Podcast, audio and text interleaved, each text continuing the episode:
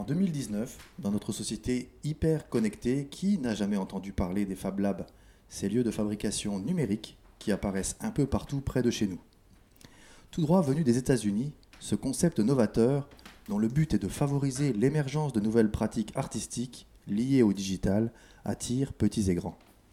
C'est un reportage de Pauline Gogler qui s'est rendue au Fab Lab strasbourgeois, le Shadok. Le Shadok a déjà quelques années, alors que nous franchissons sa porte d'entrée, implanté juste en face de l'UGC sur la presqu'île André Malraux. Créé en 2012 par des architectes et des designers, c'est aujourd'hui un lieu de partage, de découverte et d'expérimentation ouvert à tous.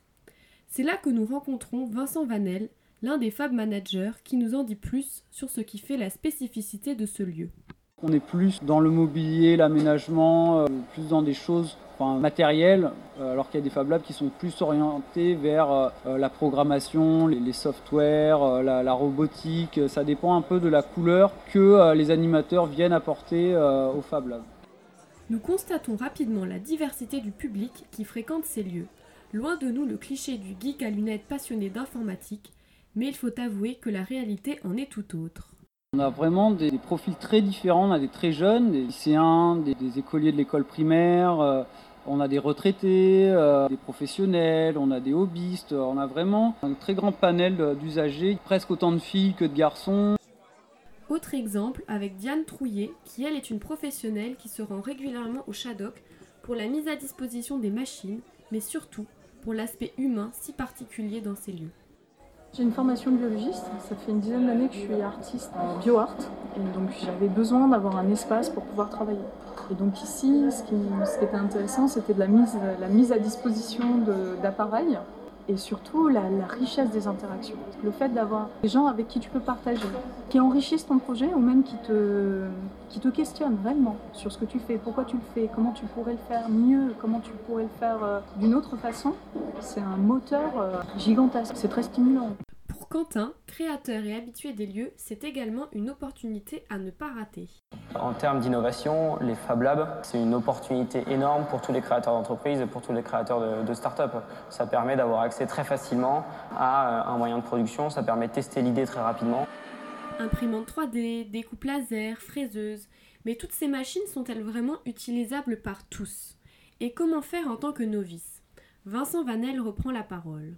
Un premier temps, effectivement, quand on ne connaît pas bien la technologie, on ne sait pas trop de quoi sont capables les machines, où sont les limites. Donc on a tendance à avoir dans sa tête des projets qui sont plus importants que ce que la machine est capable de faire. Mais après quelques séances d'apprentissage où on teste un peu les limites de la machine, on a une meilleure idée en tête de ce que la machine est capable de faire ou non. Et du coup, ça influence sur la démarche du créateur de revoir euh, ses objectifs. Virgile, étudiant, lui, il va clairement au feeling.